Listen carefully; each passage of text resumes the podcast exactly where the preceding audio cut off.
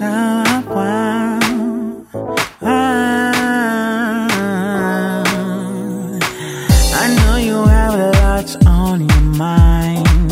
Seems like you're stressing all the time. But believe things will be just fine in time. Don't listen to the thoughts inside your mind.